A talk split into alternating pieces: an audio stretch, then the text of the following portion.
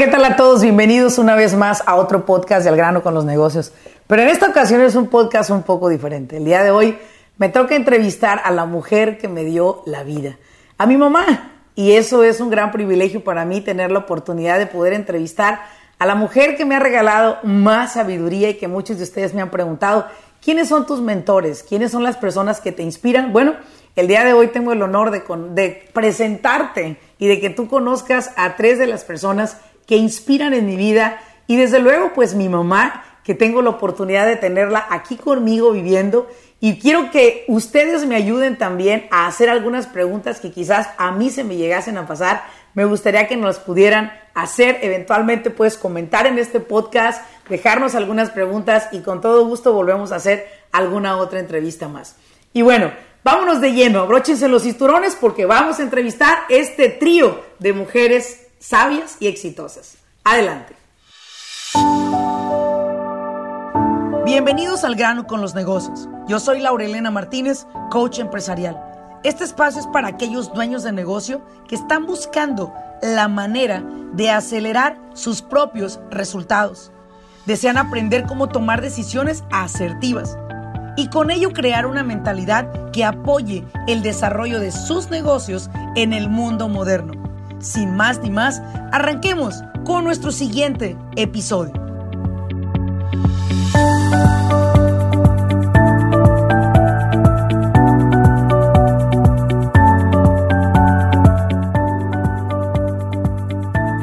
Ok, muy bien, pues bienvenidos una vez más al grano con los negocios. Y tengo el honor de tener a tres empresarias, tres empresarias que yo aprecio y quiero mucho en mi vida y que me he preguntado muchas veces, He entrevistado mucha gente, mamá, pero nunca te había entrevistado a ti. He entrevistado muchas personas, pero nunca a mi tía Nena, ni menos a mi tía Carmela. Ah, pues ahora tenemos el honor de, que nos presentes aquí. como este, como tu mamá, como tus tías. Sí, así es. Este, y pues adelante a ver en qué podemos aportar aquí. Ok, muy bien, mamá. Bueno, pues vamos a hacer primero que nada esta entrevista bien relajada, como siempre lo he dicho. La van a ver muchísimas personas y sé que todos ellos se van a inspirar con lo que digas tú, tía Carmela, tú, tía Nena o tu mamá. Ustedes estarán ayudando a personas quizás a apreciar más a nuestros adultos, aquellas personas que son de la tercera edad y que a veces creemos que nuestros papás como pues nunca fueron a la escuela que nosotros fuimos, no han vivido lo que hemos vivido nosotros. Muchos podemos llegar a pensar que no tienen mucho que aportarnos a nuestra vida en cuestión de conocimiento. Pero yo creo que te equivocas. Creo que se equivocan porque yo, mis mayores valores han venido de mi familia, de los adultos, de lo que yo he estado viendo, cómo han llevado su vida. Lo que han hecho y lo que no han hecho es lo que me ha ayudado a ser la persona que el día de hoy yo soy. Entonces quiero empezar con una pregunta para todas ustedes. Todas son mamás. Quiero que me diga cada una de ustedes qué significa la palabra familia para ustedes. Mamá. Pues para mí significa la unión del esposo y la esposa y los hijos. Y los hijos, ok, bien. Y uno que otro ratoncillo ahí de nietos que ya tenemos. que ya tienen ahora, ok. Tía, ¿qué significa la familia para ti? Pues para mí significa lo más bonito. Ok. Porque uno cuando, cuando está uno joven y, se casa, pues va pensando en formar una familia. ¿Sí?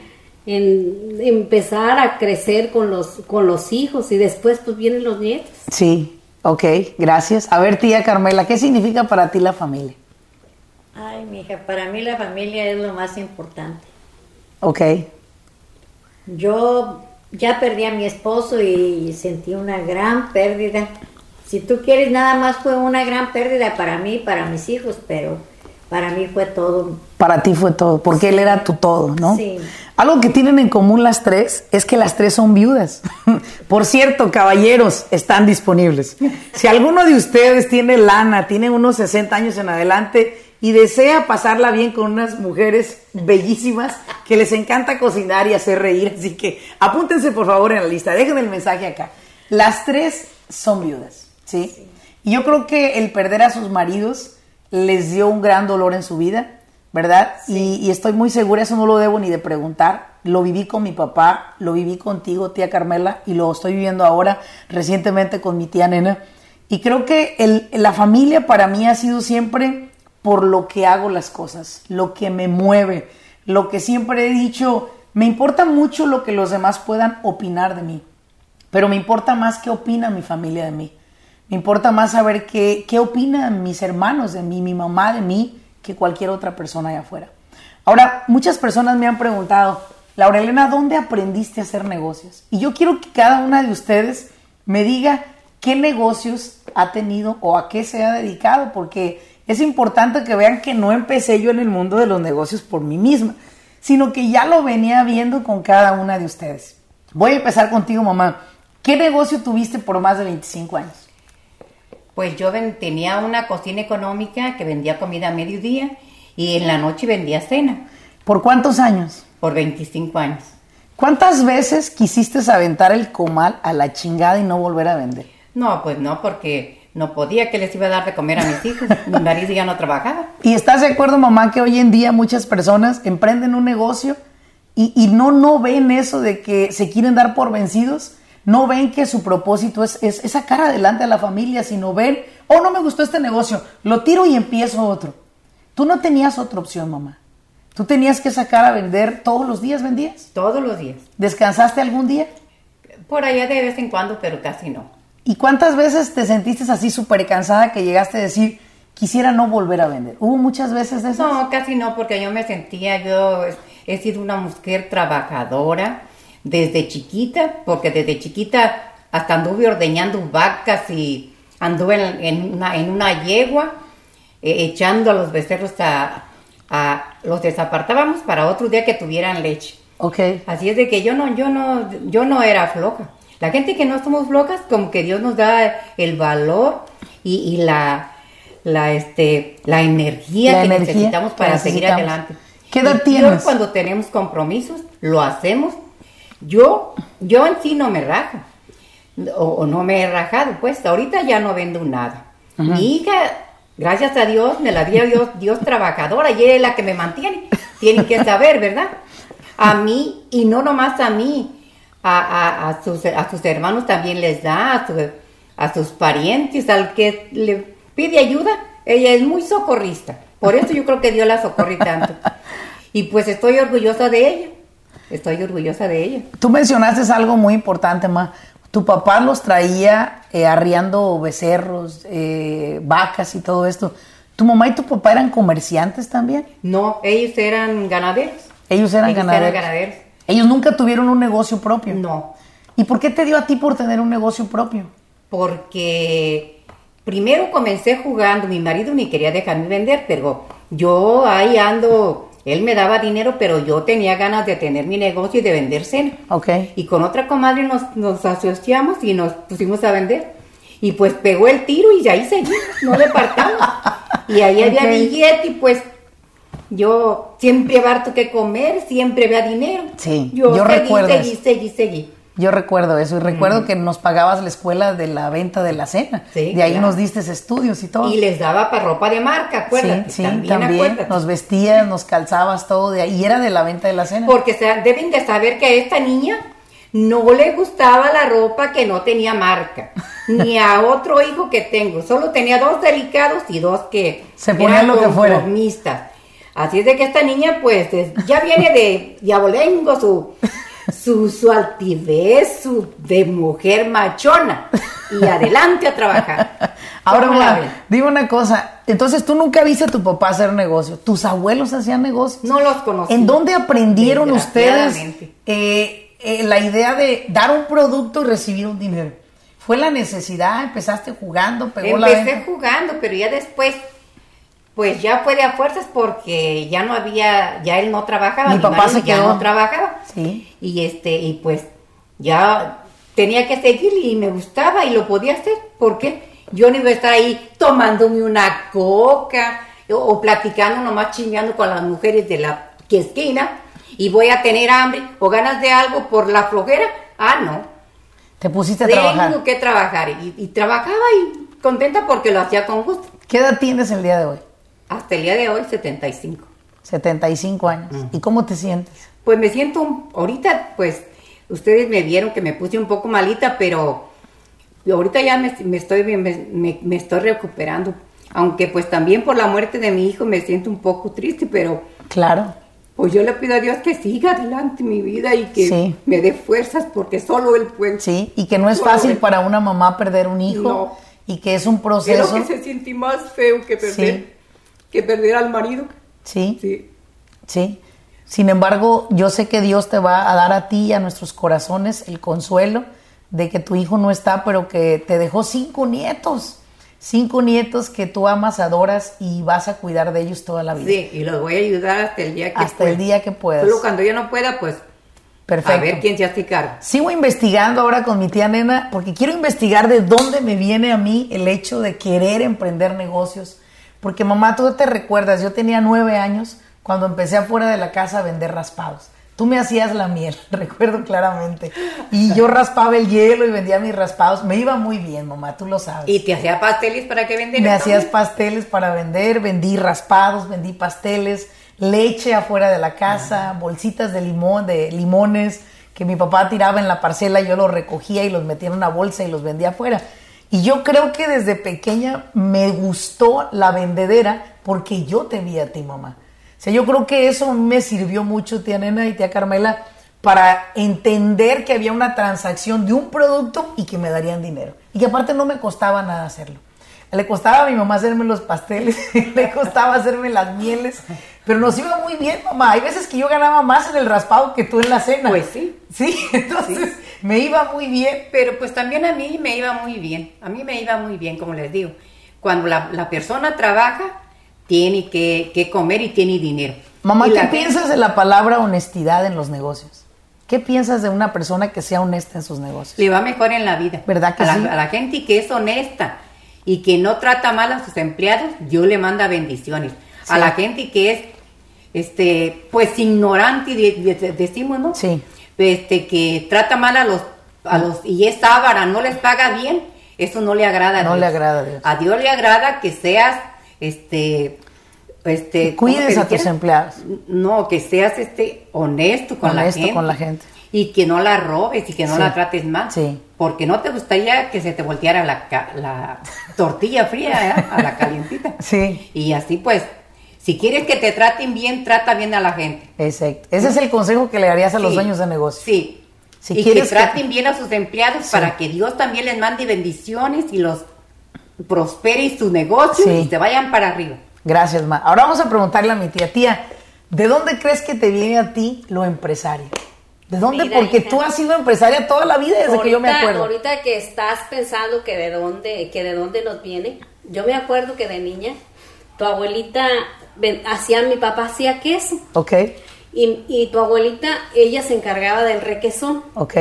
Entonces, tu abuelita iba y amasaba el requesón, hacía las bolas de requesón y iba y lo secaba. Ajá. Entonces, ya cuando había bastante requesón seco, venían unos señores a comprarle a mi mamá el requesón. Ok. Y ella tenía siempre dinero, mi mamá siempre tenía dinero. Lo que era basura, tía. Ajá. O sea, porque el agua que salía del queso, del suero, era basura. Sí. Ya a nadie le importaba No. esa agua, pero mi abuela de ahí hacía dinero. Ajá. O sea, volvemos a esa, a esa, a esa, a ese filosofía, tía, que se dice que lo que para unos es basura, para otros es un tesoro. Sí. Y mi abuela de ahí generaba dinero Sí, y ahí generaba. ¿Y tú crees que eso te sirvió a ti Sí, para tener sí esa visión de empresaria? Porque yo la veía ella que era bien así ahorrativa y que siempre mis hermanos iban a la casa y mi mamá siempre tenía dinero para prestarles o para darles. Sí. Entonces, no, no- mis hermanos no son los únicos que piden prestado, también tus hermanos pedían prestado a su mamá. a mi mamá, Ah, sí. ok, muy bien. Señoras bancarias, resulta que hoy la mamá es el nuevo banco del día de hoy, ¿no? Bueno, tía, y ahora dime, ¿cuáles han sido tus negocios? Pues mira, yo vendí Jafra durante 18 años. toqué 18 puertas, años, tocando puertas. Tocando puertas. Después vendí dos años cena, como tu mamá. Sí. Y después, ahorita que ya me quedé viuda, duré 48 años de casada, gracias a Dios.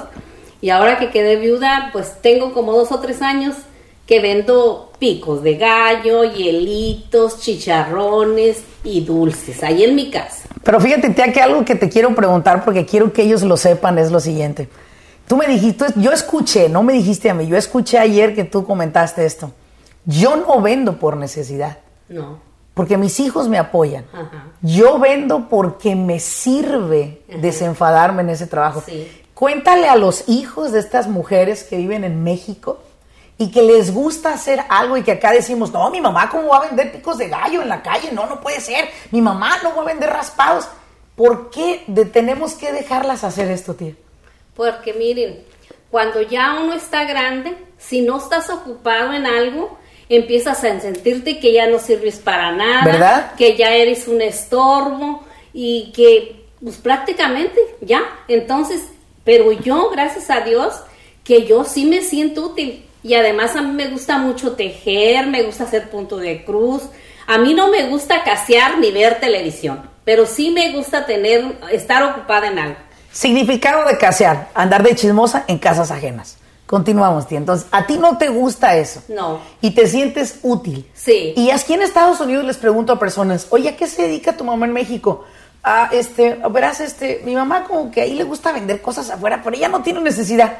Y como que les da vergüenza a los hijos. tía. Sí, sí, eso Entonces, es lo que pasa. no sientan esa pena. No. A ellas les gusta sentirse Sí, útil. exactamente. ¿Cierto? Lo hacen por eso. Ajá. ¿Qué edad tienes tú, tía? Yo tengo 65 años. Eres la hermana menor de mi mamá. Sí. Pero mi mamá siempre le hacemos la broma. ¿Qué era lo que hacías tú cuando estaba chiquita ya, mamá? Ah, yo le compraba las libretas, los lápiz, o le daba para gastar en la escuela. Era, ella es 10 10 años menor que tú. Yo trabajaba de cajera en un Una en carnicería. una carnicería y después administré un restaurante. Y pues eso es que no tuve muchos, muchos estudios, pero yo este era listilla desde chiquilla. Entonces, ayudabas a mi tía tú como la hermana Sí. mayor. Ok. Ahora, tío, dime una cosa. Eh, ¿En qué momento tú, por ejemplo, en el mundo de los negocios, eh, tú crees que eso te ayudó para ser una mujer que no te das por vencida a la primera? Sí. ¿Sí? Sí me ayuda mucho. ¿Qué piensas de esas mujeres que intentan algo, a los dos, tres días no les funcionó y lo dejan tirar? No, les voy a decir una cosa que a mí me pasaba. De recién que yo empecé a vender los chicharrones, yo hacía mis bolsitas de chicharrones, no hacía muchas, Ajá. pero vendía dos, tres Ajá. y dos, tres. Y, y decía yo, y pues no se vende, y no se vende, pero yo tenía algo que decía, no, señor, yo sé que un día se va a vender, y yo sé que un día se va a vender, y se vende. ¿Y ahora cuántos vendes al día? Pues a veces que vendo hasta mil pesos. Wow, mil pesos en México es bastante, déjame te digo, Sí. mil pesos en México es bastante. No cualquier persona los puede vender de chicharrones. ¿Cuánto vale cada bolsita de chicharrón? A seis pesos. la Seis pesos, ¿te imaginas? O sea, estás vendiendo más de 100 bolsas de chicharrón, casi 200 bolsas de chicharrón. Eso es algo extraordinario. ¿Qué le dirías a aquellas mujeres que, que emprenden algo y que luego no les funciona y que lo quieren dejar? Pues que tienen que perseverar. Perseverar. Sí. ¿Tú crees que la clave del negocio es perseverar? Sí. ¿Sí? Sí. No darnos por vencidos a la primera. Nunca te des Y algo que mencionaste es tener mucha fe en Dios. Sí. Tener, fe en Dios. Sí. Porque lo que haces tú sabías que estaba bueno. Sí. Es lo que siempre he dicho yo. Yo sé que mis programas son de lo mejor, tía. Y tengo fe en mi programa y fe en mi producto. Y sé que mi producto es bien aceptado. Mis cursos son muy aceptados. Igual tus chicharrones. ¿Sabías que un día podías vender casi 200 bolsas de chicharrón? Y hoy es una realidad. Sí. Gracias, tía. Gracias por tu aporte. Ahora, tía Carmela, dime una cosa. ¿Qué negocios has tenido tú? Porque tú eres muy famosa en tu pueblo por dos cosas. Pero quiero que tú lo digas. ¿Por qué eres famosa ya? ¿Quién hace estas mejores dos cosas? ¿Será por el rompope? Exactamente. El mejor rompope y las mejores gelatinas. ¿Cómo te nació la idea de hacer eso? Ay, pues por la necesidad también. También la necesidad. Mi marido se venía para acá y había veces pues yo me quedaba con mis hijos y, y, pues había, había veces que no teníamos que Sí. comer, pero a mí me vino pues un día caminando con una hermana de la iglesia, Ajá. me dijo ella, déjame ir a comprar tantita grenetina aquí en la tienda porque voy a hacer unas gelatinas. Y yo, mi madre, nunca la vi haciendo gelatinas. Y dije, pues, ¿y cómo las haces? Dice, no, pues le pongo tres cucharadas de... No les den la receta, tía, por favor. No les den la receta. Cancelado, Dani, corta esto. No les den la receta, a ver. Enseñaste, te enseñaste a hacer. Sí, pero fueron unas acrobacias porque pues yo pensaba que con no me dijo bien la hermana ni yo le pregunté y yo pensaba que al echarle la grenetina al agua her- hervida que yo bajaba del- de la estufa se iba a poner prieta y no, pero luego me me caló acá, dije no, yo me acuerdo que una vez vi unos polvitos así negros que le co- compraron en unos en unos sobrecitos Y mandé rápido uno de mis hijos a que me trajera un sobrecito. Pero yo ya traí, tenía ahí el sabor. Ajá. Y ya, pues ya luego se puso negra, ya le puse el azúcar. Pero le doy gracias a Dios que me dio sabiduría Sí. para que yo hiciera esas gelatinas porque nadie me había enseñado. Y también cuando hice el primer rompope, yo tenía las claras del, del huevo para tirarlas en un vaso. Y llega una amiga mía y me dice, Carmela, ¿qué estás haciendo? Le dije, pues estoy haciendo, es que voy a hacer rompope. Dice, ¿y esas ye- claras para qué las quieres? Le dije, pues para tirarlas, le dije, porque dice, no, Carmela, méteselas allá a la olla. Le dije, no, se me corta el rompope y yo le voy a poner las puras yemas. Dijo, no, mira, pónselas. Le dije, no, me da miedo que se me eche a perder. Dice, mira, si se te echa a perder, yo te lo pago. ah, pues ya armada yo de valor, este, hice lo que la amiga me estaba diciendo y gracias a Dios me salió bien mi rompope y de allí duré pues como unos, yo creo que más de 20 años vendiendo gelatinas y gracias a Dios pues se acabaron las necesidades tan Sí. también me, una hermana de la iglesia me enseñó a hacer sosa para lavar las estufas. Lo recuerdo. Y allí me iba yo por las calles vendiendo pomitos de sosa y les decía a las personas cómo lavaran las estufas. Sí. Y ya me decían, Carmela, la que vende sosa también. Sí. Pero le doy gracias a Dios que solamente Él puede ayudarnos. Sí, Solamente sí. Él. Pero fíjate, tía, qué interesante. No sabías nada de gelatinas. Nunca habías hecho un rompope. Nunca habías hecho sosa. Te enseñaste a hacer estas tres cosas. Sí. Te dieron para vivir. Sí. Tú pon, no millones de dólares ni de pesos, pero les dieron a las tres para vivir. Nos ayudaron a nosotros como hijos a salir adelante. Y creo que eso es algo que nosotros como hijos a veces se nos olvida, los sacrificios que nuestros padres hicieron por nosotros para llevarnos hasta donde nosotros hoy nos encontramos. Y este podcast y esta entrevista es para concientizar a esos hijos que quizás esperan que la mamá sea perfecto, el papá sea perfecto. No lo van a hacer. Pero es apreciar y agradecer el sacrificio que ustedes hicieron desde niñas, literalmente, porque se casaron siendo unas niñas. Voy a comenzar. ¿A qué edad te casaste? Yo me casé a los 21. ¿A qué edad te casaste? A los 19. ¿A qué edad te casaste? A los 21. A los 21 años. No estábamos tan chiquitas. Ya estábamos viejitas. No estaban chiquitas, pero no estaban vividas. O sea, me refiero, no habían viajado, no, No, habían... con- no. A ver, ¿quién se casó con su primer novio? Solo que nos tuvieran vamos a tener, Vamos a tener que hablar aquí a calzón quitado. A ver, ¿quién se casó con su primer novio o quién tuvo más de un novio para casarse con el que, bueno, era su esposo? ¿Cuántos novios? Oh, yo tuve un montón. Mi papá era Un un- montón equivalente a más de 100. No, mi papá era una persona, era un ordeñador que ordeñaba vacas, hacía queso y andábamos seis meses en un rancho, seis meses en otro rancho. ¿Y cuántos hijos eran? Oh, pues éramos nueve. Nueve hijos de un rancho, otro rancho, otro Sí. rancho. Y en cada rancho tenías un amor o varios amores, a las cuentas que llevo. No, pues acá dejaba el que se quedó, pues se quedó y, y seguía y, y ¿dónde vas vaca que no haya todos? ¿Dónde vas, vaca, que no haya toros? O sea, tú tuviste, bueno, que tu esposo ya murió, así que puedes decirlo Sí. abiertamente. Muchos novios. Pues no muchos, pero sí tuve varios. Más de, más de estos que aparecen aquí. Pues yo pienso que sí. ok, muy bien. A ver, tía Nena, ¿cuántos novios tuviste antes de casarte? Yo nada más tuve cuatro. Cuatro novios. Y los puedes recordar muy bien por lo que estoy viendo, Sí. ¿verdad? Sí. No, no fueron muchos. Y, y, y yo sé que amaste mucho a mi tío, pero ¿algún otro novio de esos lo amaste también? Pues, amar, amar, no. Solo a este. Solo Ah, ok. Hijos pueden apagar la tele. Muy bien. a ver, mamá, ¿tú cuántos novios tuviste antes de mi Ay, la papá? verdad no me acuerdo. ¿También, Pero, mamá? Ay, pero Dios que se me juntaban hasta dos, pues. se me juntaban hasta dos. Bueno, es que yo me venía de, una, de un pueblito a otro.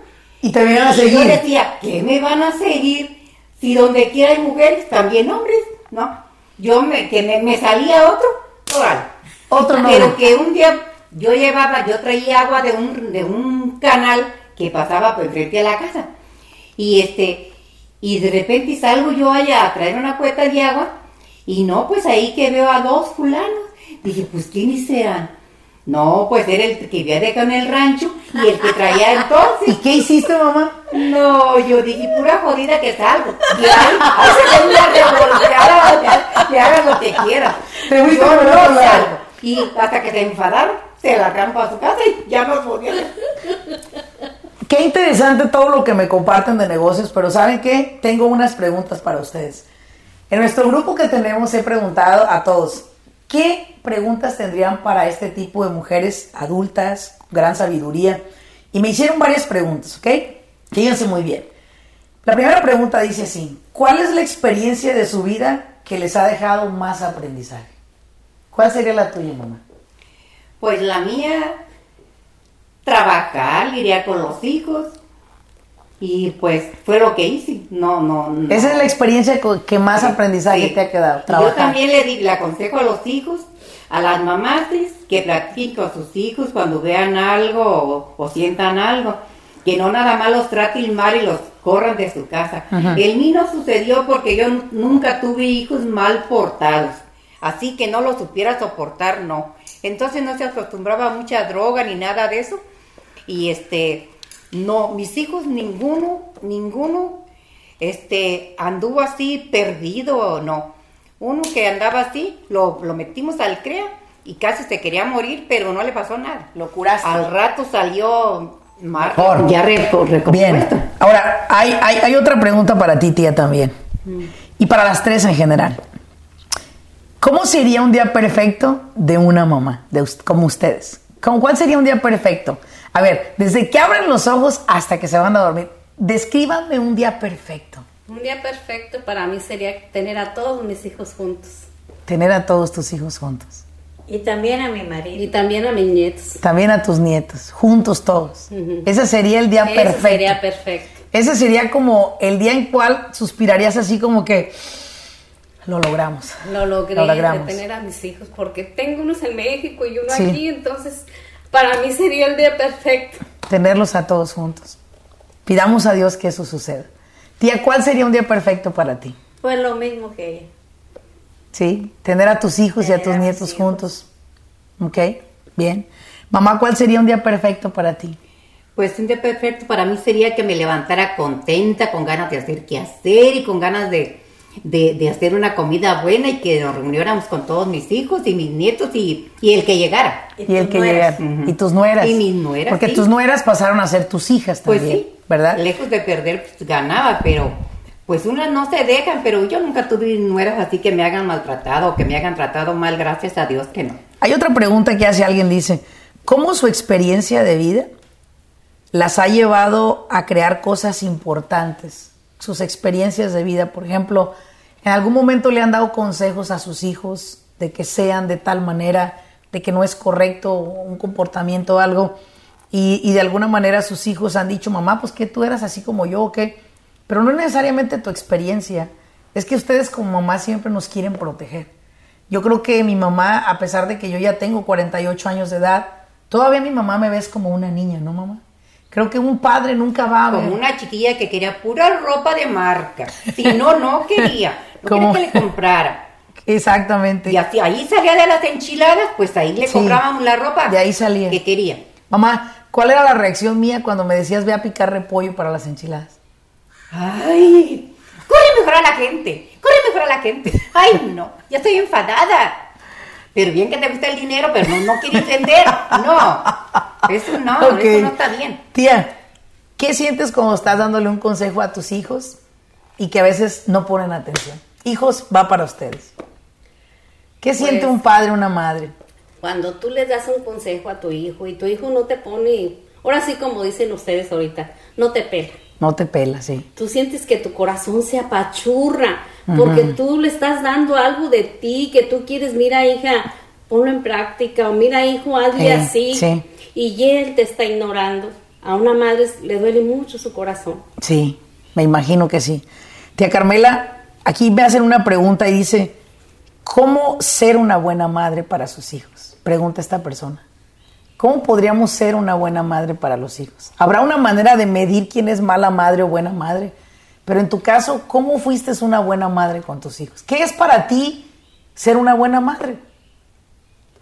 Pues para mí sentía yo y yo pensé que lo mejor de que yo les podía dar a mis hijos pues era tener cuidado de ellos, que no les faltara que comer, que cuando estaban enfermos también atenderlos, curarlos, hacerlos que, que, fueran unas personas que valieran la pena, que no fueran malcriados con las personas. Si les decían algún consejo, les llamaban la atención en algo que estuvieran haciendo mal. Para mí eso era lo más importante, pero pues, desgraciadamente yo nomás tuve una hija también y cuando yo vendía mis gelatinas, que había veces que alguno se me enfermaba y yo me quedaba en la casa por atenderlo y los mandaba ya, yo a ellos porque ya ella ya estaba grandecita como de 12 o 13 años o menos y yo le decía, vete a ayudarle a tu hermano y ella lo que hacía era esconderse abajo de la mesa. Le daba vergüenza. Le daba vergüenza. Cuando llegaban a comprar una gelatina, pues nadie la destacaba. Entonces, yo a mí eso me dolía mucho porque, porque es así, mi hija, si a mí no me, no me pesa nada, yo, yo lo que quiero es que tengamos de menos las tortillas seguras. Pero a esa edad los hijos no tenemos conciencia todavía. Creo que todavía estamos como luchando por pertenecer al mundo y nos dicen que tenemos que ser de tal manera entre la juventud o la niñez, pero también luchamos contra sus ideas de ustedes que a veces no estamos de acuerdo. Pero a veces veo que nosotros como jóvenes no tenemos la capacidad de poder llegar a medir la sabiduría de ustedes, que ahora ya de grandes yo digo es muy valiosa para mí, pero todavía hay hijos que pueden pensar, ay, mi mamá no sabe lo que dice. Y yo creo que tu mamá sí sabe lo que dice porque yo creo que ustedes tienen como madres una conexión diferente con el Creador, que a través de ustedes pueden llegarnos muchos mensajes a nosotros, porque yo a mi mamá le pregunto cosas de negocios que mi mamá no tiene idea, pero lo que ella me dice yo le pongo mucha atención porque creo que a través de ella me llegan muchos mensajes a mí que sé que Dios me manda a través de mi madre. A ver, tía, ¿cómo ser una buena madre para sus hijos? Pregunta Esmeralda. Pues primeramente que nada, tener mucha comunicación con ellos. Ok. Y se, que los hijos se sientan que son amados por su madre, porque muchas veces pensamos que con darles todas las cosas materiales ya estamos cumpliendo. Sí. Pero muchas de las veces no nos acordamos de que a los hijos hay que apapacharlos, hay que darles un abrazo, hay que darles un beso y hay que decirles te quiero. Sí, porque igual también un día pueden salir de casa y no regresar. Sí, ¿verdad? y hay que estárselos diciendo constantemente. Eh, voy a hacer una pregunta, dice una persona, si pudieran resumir la experiencia de su vida en una palabra, ¿cuál sería? Si pudieran decir en una sola palabra, mi vida fue, ¿qué? Felicidad, angustia. Mis hijos y mi marido. Tu vida. ¿Tu tía? Lo mismo. Tus hijos y tu marido. ¿Tía? También. También. Ahora dígame una cosa. ¿Qué consejo le darían a sus hijos a través de estas cámaras en las que están el día de hoy ustedes siendo entrevistados? Piensen que los tienen frente a ustedes. Que sean cortas, ¿eh? porque luego se van a extender y a jalar las orejas y todo. Más bien díganles a sus hijos qué consejo les darían para que ellos tengan una vida abundante de felicidad, abundante financieramente y sobre todo que sean felices con lo que tienen y sigan luchando por lo que quieren. ¿Qué consejo le darían a sus hijos? Yo le diría que agarre un trabajo donde le den seguro, donde le, paguen más o menos bien y este y que pues conviva con su con su familia, conviva con su familia para que entre los dos este pues los formen como ellos quieran porque yo tengo dos hijos y una vez me dijo uno, mamá, que no te va a pagar el recibo del fulano. Le dije, bueno, hijo, que no lo pague. No, pero yo voy a ir a, darle unos fregadazos y a matarlo. ah, le dije, eso sí que no. Mira, el dinero era mío o era para mí. Si era para mí, entonces no te interesa nada a ti. Déjalo, que no nos pague, que Dios le dé más, déjalo. Nosotros no nos vamos a morir de hambre con ese dinero que... Y quiero, y quiero pensar que, mamá, a veces tú no ves, pero eso que tú le dijiste a tu hijo le tuvo que haber de un aprendizaje de que el dinero no es lo importante en la vida, sino el que siempre tengas, seas honesto en lo que haces. Creo que eso es un gran mensaje que le diste. A ver, tía, en tu caso, a ver, cuéntame. Pues yo en mi caso, por ¿Qué le dirías a tus hijos frente a esta cámara? Aquí la tienes frente a ti. Yo, por ejemplo, le decía, le diría a Jorge, pues que trate de ser feliz, que quiera mucho a la muchacha que tiene ahorita, que la cuide para que ese bebé que viene en camino nazca perfecto.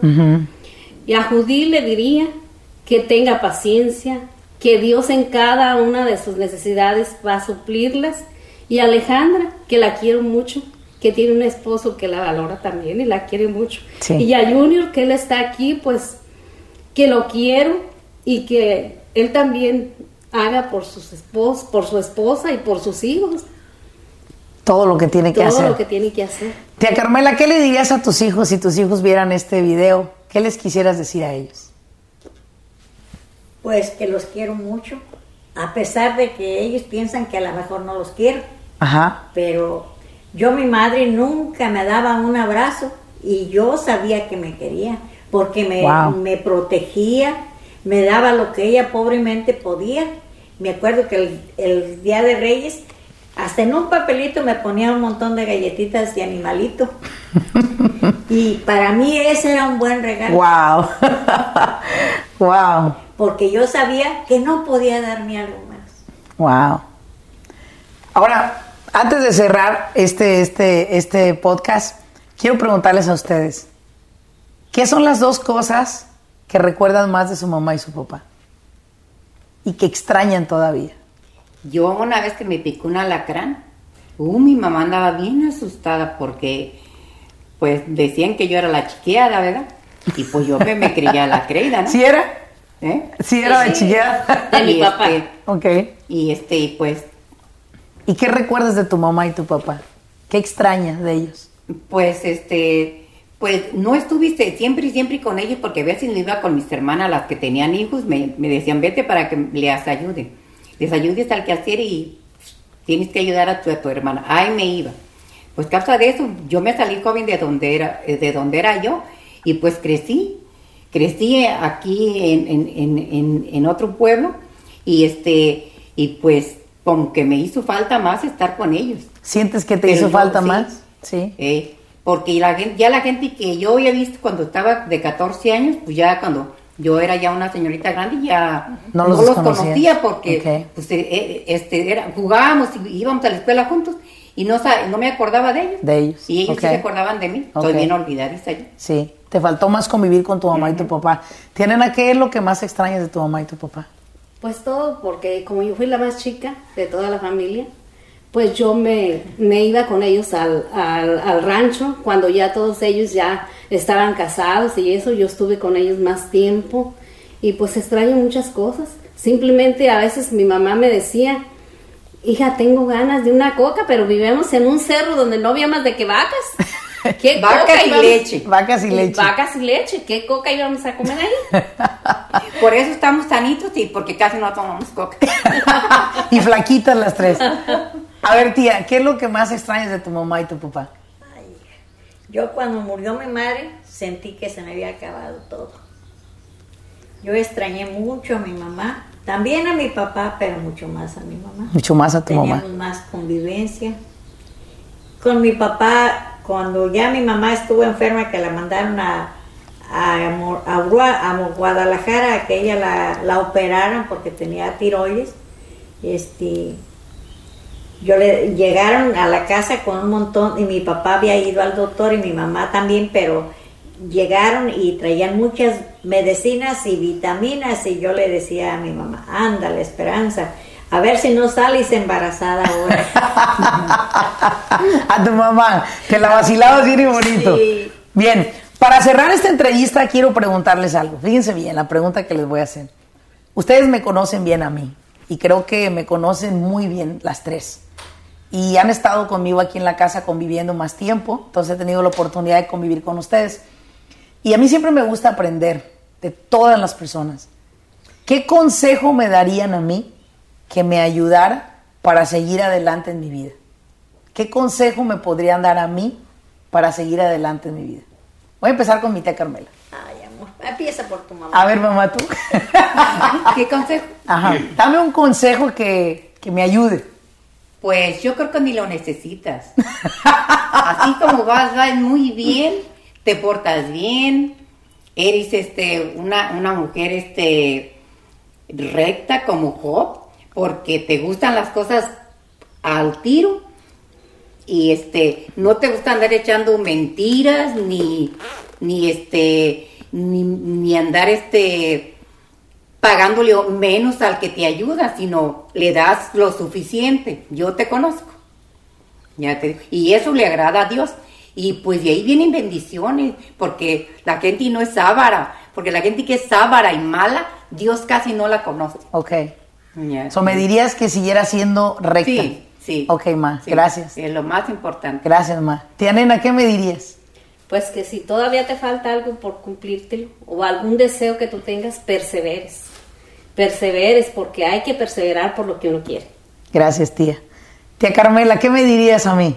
Pues yo le doy muchas gracias a Dios porque tú tienes un gran corazón, quieres mucho a tu mamá y ella también a ti, a tu familia, a tus hermanos, a todas las personas yo creo que eres muy amable con ellos.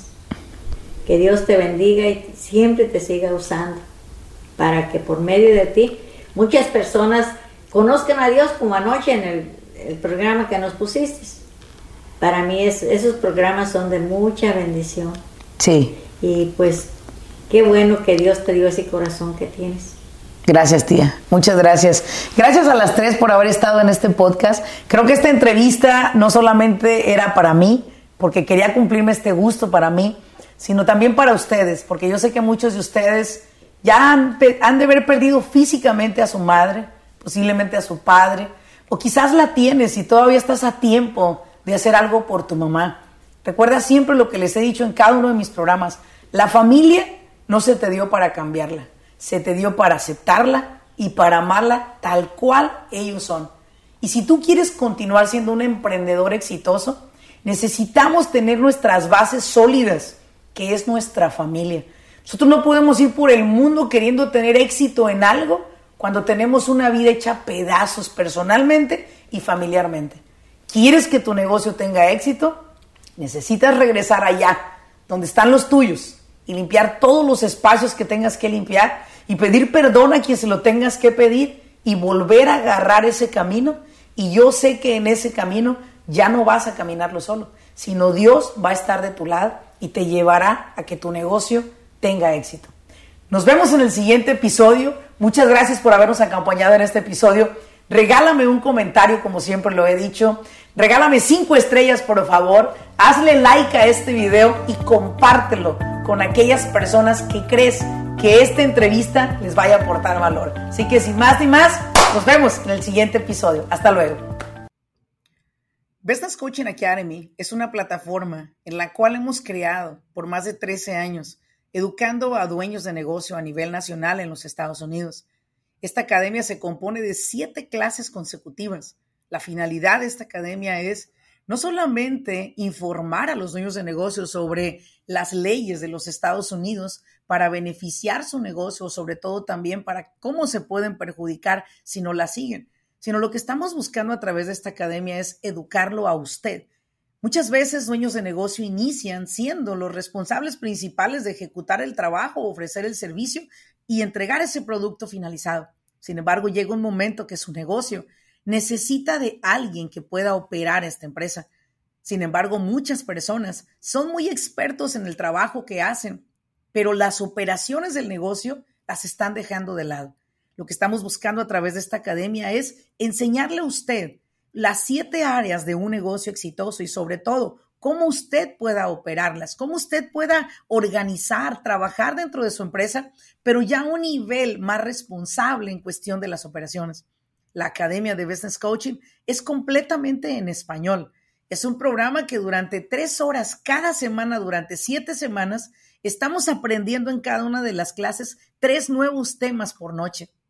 La idea es que usted lo pueda implementar en su negocio y pueda ver la diferencia. Más de una vez estoy segura que se ha sentido frustrado porque usted no tiene los contratos adecuados para su negocio. Personas le quedan a deber. La gente no cumple con las promesas que le hacen. Estoy muy segura que ha tenido problemas con sus empleados. Quisiera saber cómo contratar personal de manera más efectiva y sobre todo llevándolo todo al margen de la ley. Quizás más de una vez no ha dormido pensando, ¿qué tal si el IRS me audita? Usted quiere saber cómo organizar ese departamento de contabilidad para evitar esas auditorías que pueden llegar a ser de alguna manera detenidas, pero que no se detienen. ¿Por qué? Porque no sabemos organizar ese departamento, que es uno de los departamentos más sensibles que tiene cada empresa.